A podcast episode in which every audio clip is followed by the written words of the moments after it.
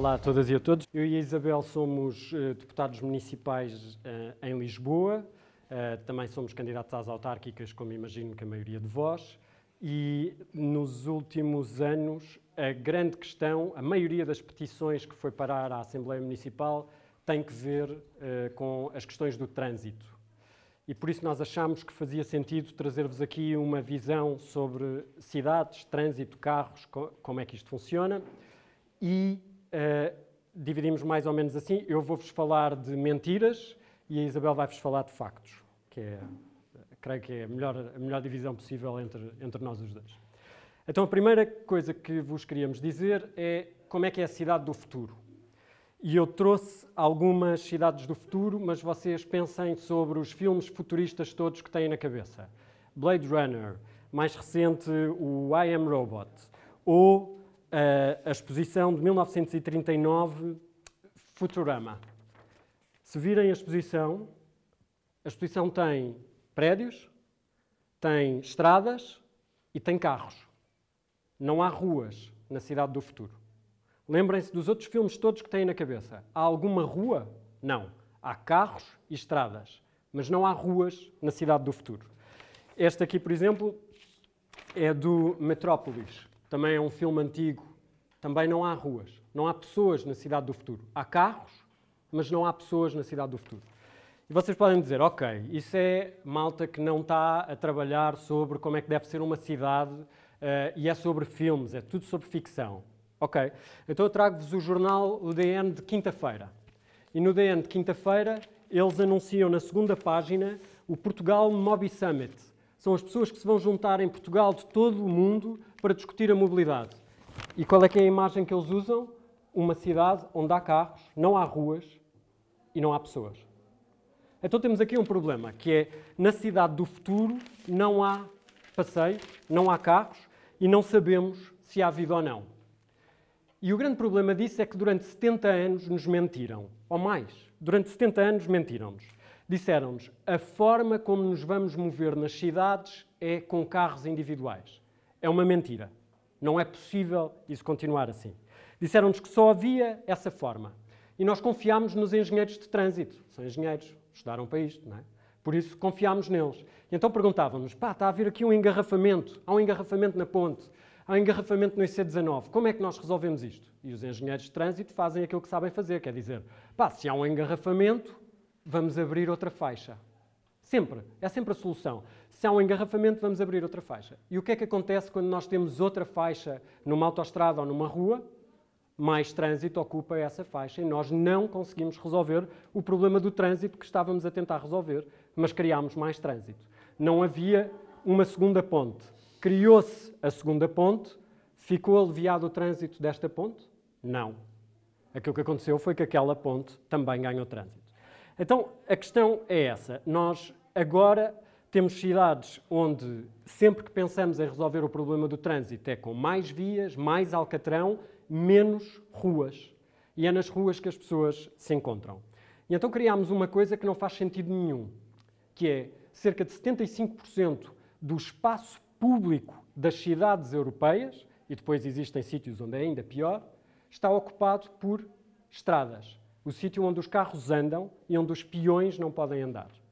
Porque nós ensinamos os nossos filhos, ensinamos-nos a nós próprios que as estradas são para os carros, que o espaço público é para os carros. Aliás, dizemos que tenham cuidado, atravessem não sei o quê. Não dizemos aos automobilistas tantas vezes para terem cuidado. Dizemos é às pessoas que andam na estrada, cuidado com a estrada. A estrada não é para nós, o espaço público não é para as pessoas que andam, é para os carros. E isso é um erro. E então, primeira lição desta ideia da cidade do futuro é nós não resolvemos o problema do trânsito com carros. Então a pergunta, porque de cada vez que abrimos uma faixa temos mais carros, a pergunta é: nós abrimos as estradas e criamos os carros para mover os carros ou o nosso objetivo era mover pessoas? Nós acreditamos que era mover pessoas. O objetivo deve ser mover pessoas. O objetivo não deve ser resolver o problema do trânsito, mas sim resolver o problema da mobilidade das pessoas. Como é que nós conseguimos que as pessoas vão o mais rapidamente possível da casa para o trabalho ou para uh, os sítios de lazer? Primeira lição: os carros não nos vão solucionar o problema do trânsito. E porquê é que isto é importante? Era importante desde sempre, porque estamos a falar da vida das cidades, mas nós hoje sabemos coisas que não sabíamos. A primeira é que até 2050 mais de metade da população mundial vai viver em cidades. Por isso, se nós queremos resolver o problema de como é que vivemos, vamos ter de nos debruçar muito sobre como é que vivemos nas cidades. É o centro do debate. E segundo, nós sabemos que 73% dos gases de efeito estufa vêm da produção de energia e que 16% desses são dos transportes e 11% do transporte rodoviário. Por isso, se o transporte rodoviário representa 10%, 11% do total de emissões que nós temos, e se nós pretendemos atingir a neutralidade carbónica até 2050, nós precisamos de olhar para este problema mesmo a sério. Este é o problema que temos de resolver. Para além disso, na Europa, em Lisboa não há estudos, mas na Europa estima-se que eh, morram todos os anos 374 mil pessoas devido à poluição. E nós sabemos que tem havido um aumento drástico dos problemas respiratórios, da asma, das bronquites, com as novas gerações. E isso tem que ver com os carros. Por isso, nós estamos a envenenar-nos a nós próprios e a criar um problema grave para uh, as alterações climáticas. Por isso, se queremos resolver as duas coisas, sabemos que não podemos uh, contar com, a, com, o carro. Em Lisboa, por exemplo, vivem, segundo os censos, quase, uh, ou vivem, segundo os censos, 380 mil pessoas. Ora, todos os dias em Lisboa entram 380 mil carros, das várias entradas. Por isso, nós todos os dias temos em Lisboa a entrar o mesmo número de carros como as pessoas que lá vivem. E claro que as pessoas que vêm nesses carros têm todo o direito a vir trabalhar para Lisboa e para vir curtir para Lisboa e fazer o que quiserem em Lisboa. O problema é que não poderão vir de carro. Isto para dar o exemplo de Lisboa. Todos os dias circulam em Lisboa meio milhão de carros, mais do que os seus habitantes. É uma enormidade que não é possível de manter. Então, segunda lição que nós gostávamos de pensar convosco é para resolver a crise climática, para abordar mesmo a sério a crise climática, nós precisamos de mudar um meio de transporte e um meio de transporte nas cidades. E precisamos de alternativas ao motor de combustão interna. E depois há algumas experiências, por exemplo, em Los Angeles, eles fizeram uma experiência interessante que é, Los Angeles, como sabem, é uma cidade que só apostou nos carros e não tem transportes públicos, e depois fazem coisas como este viaduto só é possível, e que gastaram 3 mil milhões de euros com esse viaduto novo, que abriu há menos de 5 anos, neste viaduto só podem circular carros que tenham pelo menos duas pessoas lá dentro. E o que é que aconteceu? O viaduto encheu cheio de trânsito e não retirou o trânsito dos outros viadutos à volta. Por isso, é sempre assim. Terceiro, não é preciso inventar a roda. Neste caso, estamos a falar de carros. Basta copiar aquilo que outros já estão a fazer. E por isso nós queríamos dar três exemplos daquilo que já se faz noutros sítios. Primeiro exemplo: Barcelona, cidades sem carros. Em Barcelona, aquilo que eles estão a tentar é os chamados super quarteirões. Imaginem definirem uma área grande de um super quarteirão, uma zona grande da cidade, vamos dizer a Baixa, no caso de Lisboa, Baixa Chiado, ou Telheiras, ou Lumiar, ou o Parque das Nações, em que nós dizemos, a partir de agora não há trânsito de atravessamento nesta zona da cidade. O que é que isso quer dizer? Quer dizer que uh, as ambulâncias entram, os transportes públicos entram, uh, os carros das pessoas que moram lá entram, mas não há trânsito de atravessamento. Eu não consigo passar por ali para ir para outro sítio e a redução do número de carros que passa por ali é gigantesca. E então eles fizeram as contas. E, ah, e alteraram também a lógica das ruas. A lógica das ruas, tal como as temos agora, é o carro é rei, e depois se der os transportes públicos, se puserem uma ciclovia é para haver guerra, se aumentarem os, os passeios, vai haver malta com archotes na rua e a querer fazer, uh, uh, crucificar alguém. Eles inverteram a lógica das ruas. O peão tem sempre passagem. Pode estar em qualquer lado. A rua é do peão. Depois, bicicletas, depois, transportes públicos e só depois carros individuais. É esta a lógica dentro de um superquarteirão. E ainda por cima foram espertos, porque nós temos algumas experiências disso, em que existem pilaretes e coisas que impedem as pessoas de entrar. O que é que eles fizeram? Reorganizaram o trânsito E então alguém que entre nesse super quarteirão para tentar ir para o outro lado, desemboca na rua onde entrou. Então ninguém faz essa loucura, não é? Ninguém entra para perder um quarto de hora a fazer a gincana para voltar a entrar no sítio onde entrou. Por isso, super quarteirões. O que é que eles descobriram? Fazendo isto, eles conseguem, retirando apenas 15% do tráfego da cidade, que é bastante, mas convirão que não é assim tanto, eles conseguem aumentar em 75% o espaço público, mantendo o mesmo nível de mobilidade. E 75% do espaço público quer dizer que nós deixamos de ter umas ruas que são dedicadas apenas à função de viajar, de carro, mas de viajar, de deslocamento, e passamos a ter ruas vivas, jardins, praças, parques infantis, esplanadas, comércio local. E tendo em conta o Covid, nós vamos precisar de mais espaço nas cidades. E esse espaço não se inventa, luta-se por ele. Por isso é que é a ideia do street fight, que, que é o nome da, daquilo que estamos a, a, falar. E nós sabemos que muitas vezes os, uh, os comerciantes das ruas se zangam. Por exemplo, eu moro em Arroios e foi definida ali uma zona à volta do mercado onde aumentaram o espaço público com desenhos no chão. E o tipo do café onde eu vou todos os dias dizia-me: Isto é uma vergonha, tiraram daqui o lugares de estacionamento. Eu tinha um tipo que no Natal vinha da margem sul e que vinha aqui comprar bacalhau ao mercado e bebia um café. Só que os cafés que ele vende todos os dias não são ao tipo que vinha da margem sul, comprar bacalhau no, no mercado e fazer não sei o quê. Os cafés que ele vende todos os dias é da malta do bairro. E se a malta do bairro não sente confiança para estar na rua, não sente que a rua é sua, não vende. Os estudos indicam que em todos os sítios onde há pacificação do trânsito e aumento do espaço público, há muito mais vendas nesses sítios. A Guerra Junqueiro, por exemplo, é um desses sítios. Por isso, os carros não compram nada, as pessoas é que compram. E precisamos de cidades mais densas e mais complexas, com habitação, com serviços, com comércio, aquilo que se anda a chamar a cidade de 15 minutos. Ela só é possível com menos carros dedicados, uh, menos ruas dedicadas só aos carros. Segundo exemplo, Luxemburgo, Tallinn e mais de 100 cidades pelo mundo todo. Transportes públicos gratuitos.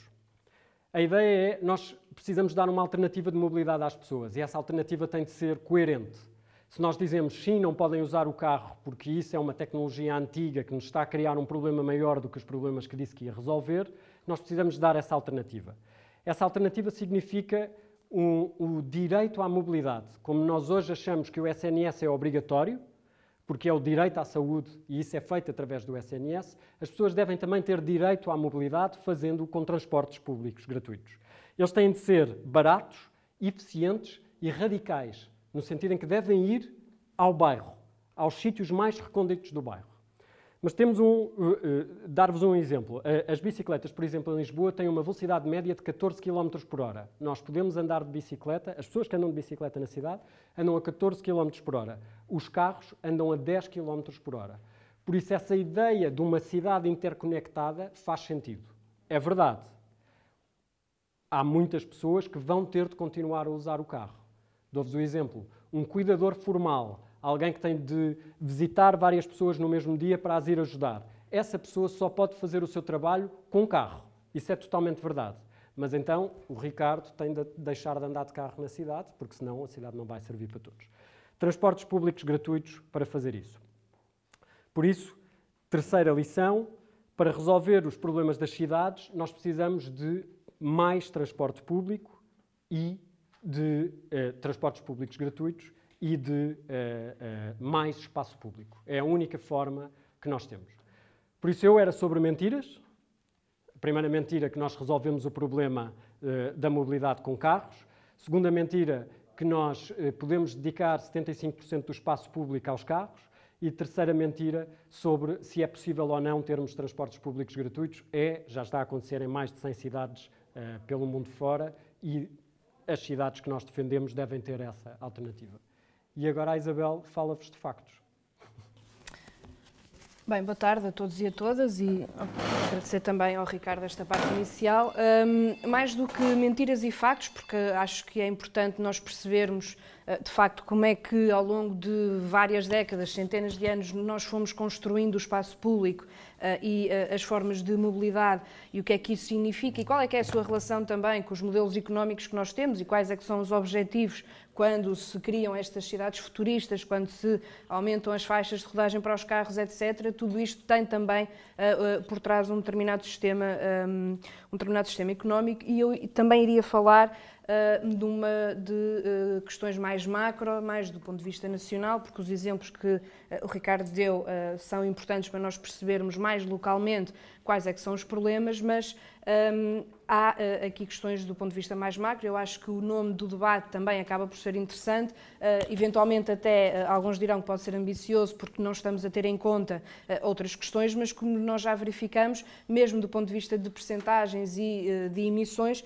percebemos que são nas cidades, que é, que, que é nas cidades que grande parte destas emissões são feitas e que, de facto, se nós queremos ter um, políticas sérias de combate às alterações climáticas, é impossível não olhar para as questões da mobilidade e dos transportes, e isso significa uh, olhar para a forma como nós construímos as nossas cidades, mas também como nós construímos a ligação entre as nossas várias cidades, e eu iria começar uh, exatamente por aí. Eu acho que há três pontos aqui fulcrais uh, a acrescentar a este debate, e o primeiro tem exatamente a ver com esta ligação entre todo o território. Estou a falar, obviamente, da ferrovia e do papel que a ferrovia tem, eh, exatamente não só para a mobilidade e para uma maior coesão social, coesão territorial, mas acima de tudo também para eh, o combate eh, às alterações climáticas. E de facto, nós durante várias décadas tivemos os sucessivos governos, PS, PSD, CDS, que foram desmantelando literalmente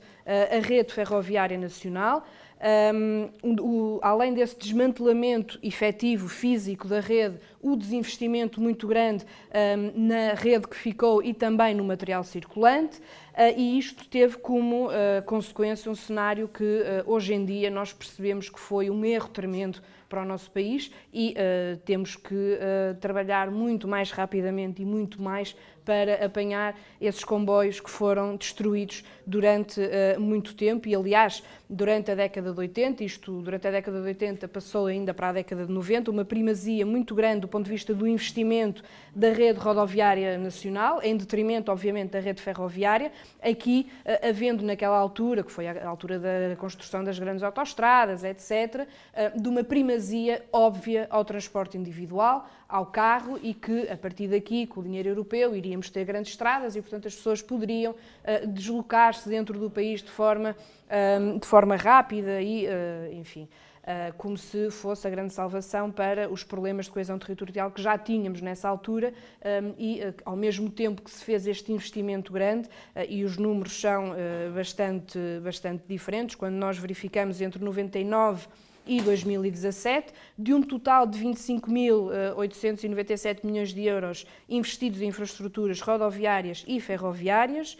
Um, desses, 76% foram para a ferrovia e apenas 24% foram para a infraestrutura rodoviária. E nós, aliás, um, conseguimos perceber muito bem que, eh, à medida que a rodovia foi aumentando, a nível de investimento, a ferrovia foi diminuindo, estagnando e depois diminuindo uh, durante vários anos. E, portanto, isto fez com que nós tivéssemos um mapa uh, do país que tem muito pouco sentido. Talvez não se veja muito bem porque não consegui imprimir a cores, mas um, isto aqui era a rede ferroviária nacional em 1985, em que nós temos de norte a sul do litoral a ligação. Temos aqui na região norte, para Trás-os-Montes, as várias ligações, as várias linhas, também aqui uh, no, no, interior do, do, país, inclusivamente até uh, ao Alentejo. E quando nós chegamos a 2018, temos praticamente apenas uma ligação uh, de norte a sul no litoral.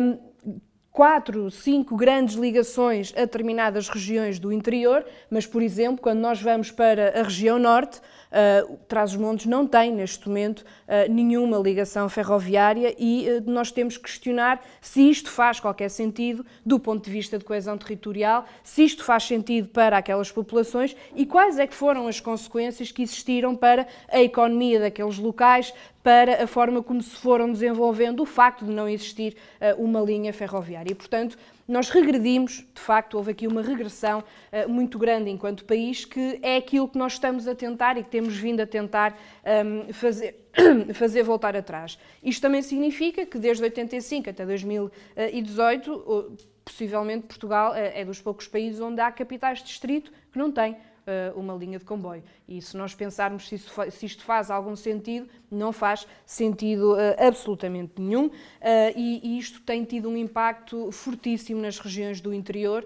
que se têm debatido com problemas muito grandes, porque além de não terem ferrovia, a, a opção, a alternativa rodoviária também muitas vezes não é uma verdadeira alternativa porque implica custos eh, não só de pagamento de portagens, mas também custos, eh, porque as PPPs rodoviárias são das PPPs que mais eh, sugam dinheiro público todos os anos e, portanto, está tudo mal, está tudo errado, as consequências são todas negativas neste modelo.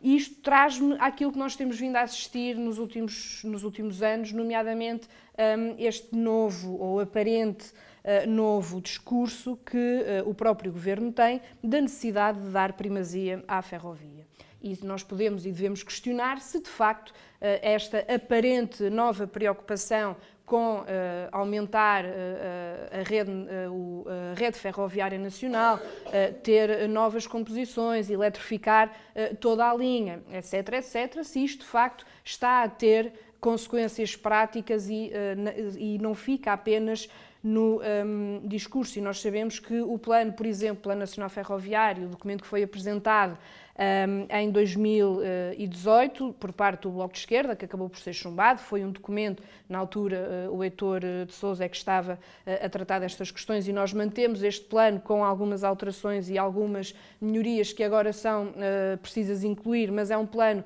que está extremamente completo e que olha para todas estas matérias, mas é certo que o Governo sempre quis ignorar estas propostas de uh, avançar nos no plano ferroviário nacional. Uh, neste último mandato tem tido uma visão um bocadinho a contraciclo, sendo que uh, isto tem um significado político, eu acho que nós devemos questionar. O, o ministro Pedro Nuno Santos, nomeadamente, tem sido o grande porta-voz uh, desta ideia de que o governo tem que ter como prioridade um, a ferrovia, um, mas, uh, e, pelo menos é esta análise que eu faço, na grande maioria das vezes, nós percebemos que isto é mais retórica do que prática, porque se nós formos ver o Ferrovia 2020, que foi o último grande plano de investimentos que acompanha uh, os, os, fundos europeus, nós o ano em 2019 tínhamos 8% de execução do Ferrovia 2020. E o Ferrovia 2020, estamos em 2021, como podem imaginar, está a terminar.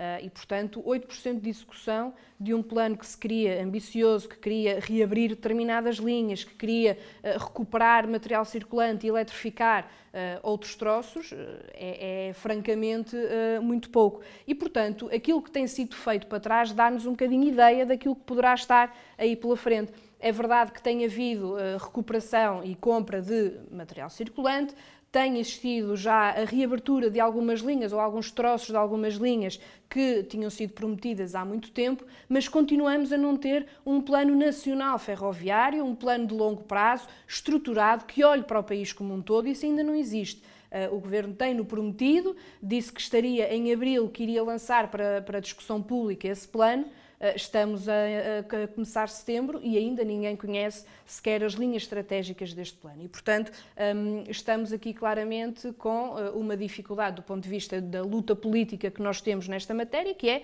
uma retórica por parte do governo que diz que sim, senhora, viva os comboios, viva a CP, eh, viva as, as, as várias linhas que têm que ser reabertas, mas ao mesmo tempo é tudo com muita calma e mesmo estes novos dinheiros, o, o PNR, etc., etc., que agora agora virá, eh, ainda não, ainda não se percebe do ponto de vista da execução eh, como é que eh, o governo vai conseguir. E, portanto, eu creio que isto é importante porque a aposta na ferrovia significa uma, não só a, redução de um esforço financeiro no comércio de licenças de emissão de CO2, por exemplo, mas também é o, o, o a, a ponte mestra para uh, nós uh, começarmos a descarbonizar uh, a própria economia. Terá também como consequência permitir melhores condições para cumprir várias metas a que o país, a União Europeia, se têm proposto um, de diminuição de uh, emissões, porque de facto uh, não há outra maneira de olharmos para isto sem olharmos para o papel que a ferrovia tem, uh,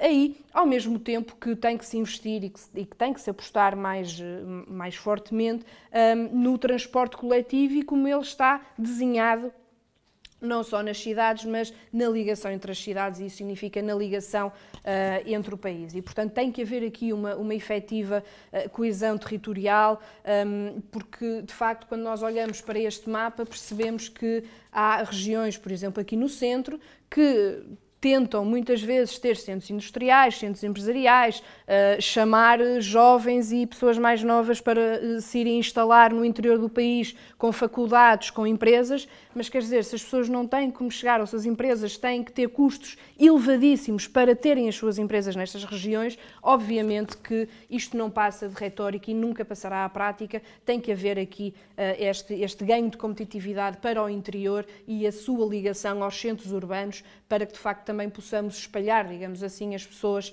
um, pelo território. Focando outra vez aqui um bocadinho mais na área metropolitana de Lisboa. Uh, há duas questões fundamentais aqui uh, a resolver e tem a ver com uh, esta garantia de conectividade de zonas menos densamente po po povoadas com as principais ligações ferroviárias. estou aqui a ver pessoas de vários pontos do país que, de facto, têm muito esta, esta preocupação e esta dificuldade. Estou-me a lembrar que Santarém por exemplo, é um exemplo, é um caso um bocadinho paradigmático, em que, eh, de facto, a linha do Norte passa ali, mas eh, grande parte do território do, do Distrito de Santarém não tem ligação ferroviária portanto, não consegue eh, ter esta conectividade. Temos a linha de Cascais, que é um problema específico, mas eu já lá vou, porque tem a ver com a linha de cintura que nós precisamos na área metropolitana de Lisboa, e já para não falar do interior, traz os montes que não tem eh, absolutamente nada e portanto, eh, está numa situação calamitosa. E, portanto, nós precisamos de que exista esta efetiva conectividade um, e isto passa por várias coisas, a recuperação de linhas encerradas há vários anos, um, para uh, também e a melhoria das conexões dentro dos centros urbanos e era aí que eu queria uh, ir, indo à, à, importância da linha de cintura e isto vários, vários especialistas, uh, engenheiros ligados à ferrovia têm dito muitas vezes, mas é onde não tem existido ainda um, nem se, planos ou uh, ideias mais concretas, mas nós sabemos que um, a zona de Lisboa recebe os fluxos de todo o país, do norte ao sul, uh, das linhas um, urbanas até às linhas nacionais. Um, e, portanto, um, existe um problema atualmente grande, que, por exemplo, quando nós ouvimos falar dos atrasos na linha de Sintra, um, nós não podemos desligar isto uh, de, dos comboios da linha do Norte ou da linha do Sul, porque está tudo absolutamente ligado e está tudo a precisar de quadriplicar uh, a linha, neste caso, em determinados troços, que ainda não foi feito e não se percebe porque é que ainda não foi feito, mas também melhorar sistemas de sinalização e uh, criar novas estações dentro uh, desta linha de cintura e eventualmente fazer a tal ligação da linha de Cascais à linha de cintura em vez de uh, cortar uh, aquilo como alguns parecem querer fazer pensar e que será um erro que, não, que, que dificilmente será reversível no futuro. E portanto precisamos de ter aqui esta conectividade e esta ligação quadriplicando, no caso, eh, as linhas existentes, para que, eh, quando existe um problema com a linha do Norte ou com a linha da Azambuja, eh, as pessoas que vêm aqui do comboio da Fertagos, se calhar não terem também um impacto tão grande e as coisas possam fluir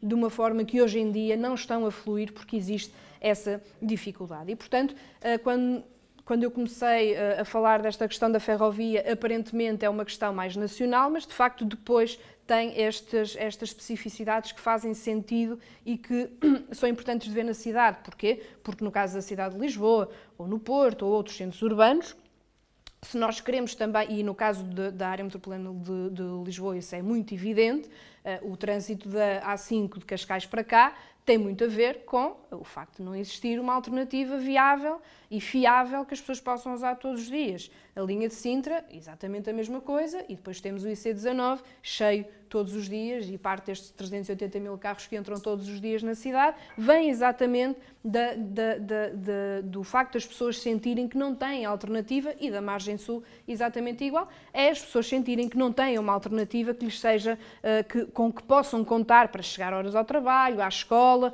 ou então para ir visitar o amigo, para ir visitar a mãe, para ir visitar a avó, o que quer que seja.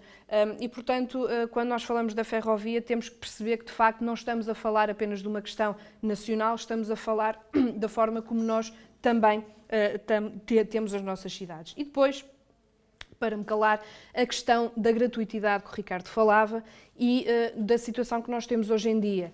Uh, e, de facto, se a criação de uma rede ferroviária nacional é importante, um, ehm, não é menos importante e ficou absolutamente provado a questão da política tarifária. E vale, de facto, a pena olhar para os resultados, o, o único estudo que ainda foi feito uh, de análise aos resultados do PART, do, do Programa de Redução Tarifária, que teve um impacto muito grande uh, no uh, aumento dos utentes de transporte público, mas também na redução de uh, emissões de carbono. É verdade que demorámos muito tempo a chegar a este ponto.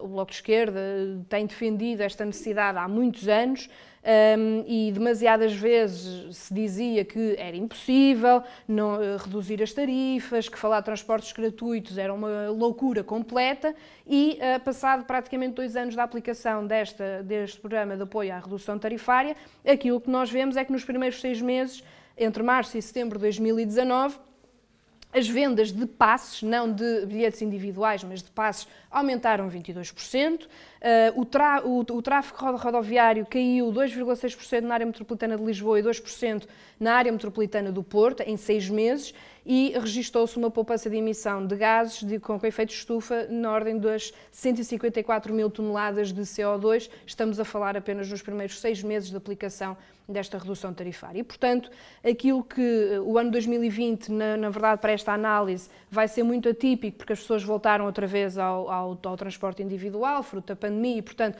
agora temos que ter o trabalho de retomar outra vez aquilo que parámos em 2019 com uh, o PART, mas a verdade é que hoje em dia um, nem a direita consegue dizer que a redução tarifária não é uma política importante. Não consegue. Aliás, pelo contrário, Carlos Moedas diz que quer transportes gratuitos para, para, para toda a gente, o que é, no mínimo, uh, engraçado, porque foi uma das pessoas que sempre defendeu a privatização dos transportes uh, enquanto uh, líder. Um, enfim, enquanto, enquanto pessoa com alguma importância dentro do PSD e durante o governo da Troika. E, portanto, hoje em dia ficou absolutamente provado que é através da redução tarifária que nós trazemos pessoas para uh, o transporte público. Mas depois temos outro problema, que é eh, a oferta que nós damos às pessoas, e esse é o dilema que nós temos e que tem tudo a ver com a forma como nós também conseguimos nas nossas cidades eh, dar essa oferta. E para terminar e deixar aqui algumas questões, o parte foi importante, o governo, entretanto, criou o chamado ProTransp para dar dinheiro às comunidades intermunicipais e, portanto, fora dos centros urbanos, para a criação da oferta, daquilo que nós sabemos tem corrido mal, eh, não tem tido propriamente uma, uma consequência muito prática. A grande parte das comunidades intermunicipais não tem tido a capacidade de eh, fazer esta criação de uh, oferta, mas aquilo que se, que se, verifica de facto é que um, nós chegamos a um ponto em que, se rapidamente não construímos as nossas cidades para oferecer transportes públicos às pessoas, rapidamente esta, esta, este aumento muito grande fruto da redução tarifária das pessoas a utilizar transportes públicos, podemos estar uh, perante uma possibilidade de recuo uh, nesta situação. Isso seria desastroso exatamente para a criação destas cidades que se querem mais amigas das pessoas e do transporte público. Uh, neste momento, os municípios, e estamos aqui a aproximar também das eleições autárquicas, têm um papel muito importante enquanto autoridade de transportes Aqui as áreas metropolitanas têm depois um desenho uh, um bocadinho diferente e tem que haver articulação entre os vários, os vários municípios, mas os municípios hoje em dia podem ser operadores de transportes públicos. E, portanto, porque é que uh, não se avança mais para isto? Foi para isso que supostamente o ProTranspo foi criado, não está a resultar, é preciso aqui uh, resolver. E, portanto, para terminar, eh, eu quis trazer mais aqui a questão da ferrovia e da forma como nós conseguimos ligar o país eh, enquanto um todo, porque eh, sem essas ligações também, ehm, tudo aquilo que nós fizermos do ponto de vista local ehm, será sempre insuficiente, porque na cidade ao lado já se faz diferente e eu para chegar à cidade ao lado se calhar vou ter que pegar no carro outra vez e não faz sentido, ehm, tal como não faz sentido haver do meu ponto de vista, pelo menos, ponta aérea entre Lisboa e Porto, por exemplo. Nós precisamos é de ter uma linha do Norte que responda uh, melhor uh, às necessidades das populações e de forma mais barata. É outro problema que temos, a redução tarifária não chegou uh, ao longo curso e, e, faria sentido chegar porque os preços são ainda muito caros para um alfa, enfim, é caríssimo, para o intercidades também, e portanto precisamos que neste, nestas deslocações as pessoas também tenham esse incentivo. E, portanto, tudo isto está ligado com a forma como nós, nas nossas cidades, depois conseguimos ou não transformar o espaço público para que o espaço público responda aos interfaces onde eu tenho o comboio, tenho o metro, tenho os autocarros, tenho os barcos eh, e, portanto, só havendo estas, estas, estas redes é que nós conseguimos também eh, depois, depois ter isto. Pode subscrever este Mais Esquerda no iTunes, no Spotify ou na sua aplicação de podcast. O mesmo acontece com os outros podcasts do Esquerda.net, como Alta Voz, com leituras longas de artigos, Os Cantos da Casa, com o melhor da música portuguesa, o Convocar a História, um podcast de Fernando Rosas com convidados diferentes todas as semanas, ou ainda o 4 e 20, o podcast quinzenal da atualidade canábica.